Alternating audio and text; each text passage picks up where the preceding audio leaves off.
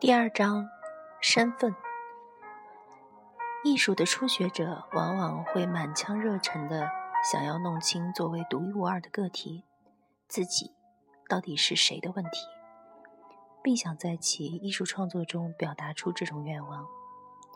在教学中，我们发现不少学生十分崇拜英雄般的一代抽象表现主义画家的立场和姿态。这批活跃于二战后的画家，努力去表现个人情感和激进的个体意识。战后，这代艺术家提出了哲学家自古以来就不断追问的问题：自我的本质是什么？人之为人的意义是什么？对一些包括杰克逊、波洛克、马克·罗斯科在内的艺术家来说，真正的自我。是自主、自由的个体。受荣格派心理学和存在主义哲学的影响，他们高举自我的理想旗帜，认为自我应该是完整、稳定、独一无二的，并能独立行动，具有富有意义的意向和连贯统一的内心。在克莱尔。帕加茨诺斯卡看来，对真正意义的内在的自我的信仰是一种自由人本主义。这种人本主义中，对人之为人的意义这个问题的回答，依照如自识、意识和思想这类哲学概念得以表述的。这些概念强调的不是分裂的意义。而是自我的重要性。与此相反，意图表现自我身份的艺术家，有时从自我的公共意义和个体意义两个层面上来认识自己。詹姆斯·鲁纳的表演作品《人造物件》就是一个例子。一九五零年生于加利福尼亚的鲁纳，对自己。路易塞瓦人的身份有着强烈的认同感，并在拉合亚印第安保留地住居住了三十多年。在人造物件中，卢娜将自己变为陈列在人体人类博物馆的一件人体艺术品。她躺在圣地亚哥人类博物馆的展柜上，身上只盖了条围腰布。他所在的展区介绍的是曾一度居住在圣地亚哥郡的库米亚印第安人。他身旁的标签为其身体上的伤疤和心理伤疤做了说明。他附近还陈列着一些私人私人物品，如最钟爱的书籍、音乐盒带和家庭照片。据作家琳达。温特劳不说，其他地方的画廊也展示产品和标本，以纪念美洲原住民生活中受人尊敬的方方面面。但没有任何永久陈列涉及到真正困扰着活着的印第安人、典型印第安人的问题。更确切地说，博物馆将印第安人的生活。如同恐龙骨架和植物化石归归为一类。鲁纳通过把自己呈现为一件活生生的艺术品，打破了人们认为印第安人已灭绝的迹象。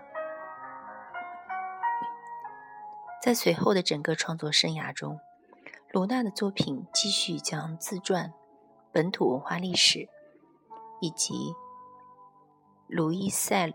卢伊塞诺传统交织在一起，揭示了西方对美洲原住民的刻板化印象。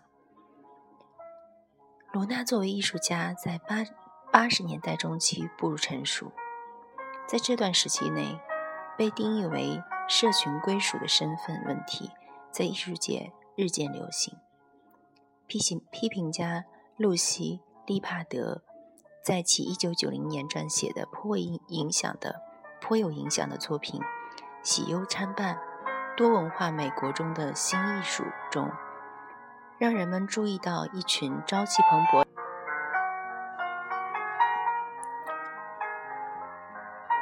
他们从社群角度来表现自我身份。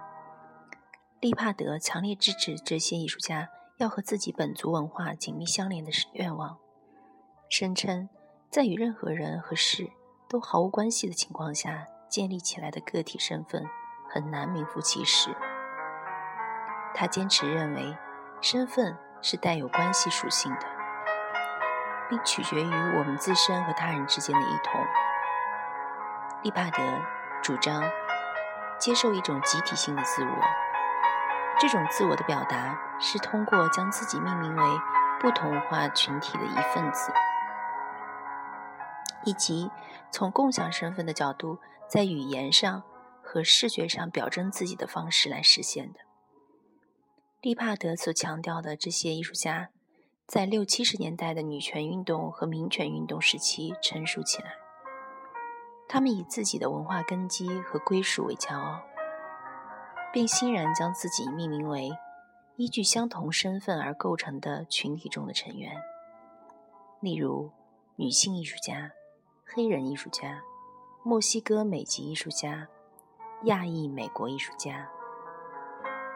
他们在创造了代表其社群身份的艺术品的同时，也往往推动了社会议程。八十年代下半叶和九十年代上半叶，目不暇接的各种艺术展，让人们的目光聚集为聚集于集体身份，尤其是从人种、种群、性别和性方面来界定身份问题。这些展览同时也激起了一场涉及艺术的价值、伦理和意义的讨论。以及展览中所包含的身份认同问题的讨论，其中有两次备受瞩目的画展引起了争议，特别大。巴黎一平蓬皮杜中心的大地魔术师和1993年惠特尼双年展前一前一次艺术展，让来自非洲、大洋洲和其他曾为殖民地区的文化背景下的当代艺术家。和西方艺术家平起平坐，试图同等对待所有艺术家。这次艺术展被批评为把西方以外文化背景下的艺术家浪漫化了，并且在将这些艺术家和所谓西方主流艺术家的对比中，把他们变成了具有异域、外来意味的他者。有人还批评这是展览没意识到。来自同一区域的艺术家的多样性。同样，1993年惠特尼双年展也被指责为对身份的归类过于简单化。策展人对展品的选择被视为充满高度政治化的腔调和说教色彩，缺乏审美情趣。然而，这两次艺术展也不乏辩护者。他们认为，展览所秉持的多文化世界观，对来自于不同民族、种族和性别群体的艺术家来说，带来了一定的合法性、权利和力量。而这些艺术家在主流艺术世界中，往往得不到充分表现。本章我们首先介绍作为一个艺术主题的身份和历史背景，然后审视过去三十年中身份概念的演化，并探讨历经变迁和起伏的一些术语。尽管身份一直是艺术创作和阐释中的一个隐含要素，然而将身份作为高度理论化且常常是政治化的艺术主题。而加以利用还是最近的事情。当代艺术家对于身份问题的自自觉程度之高，在过去十分罕见。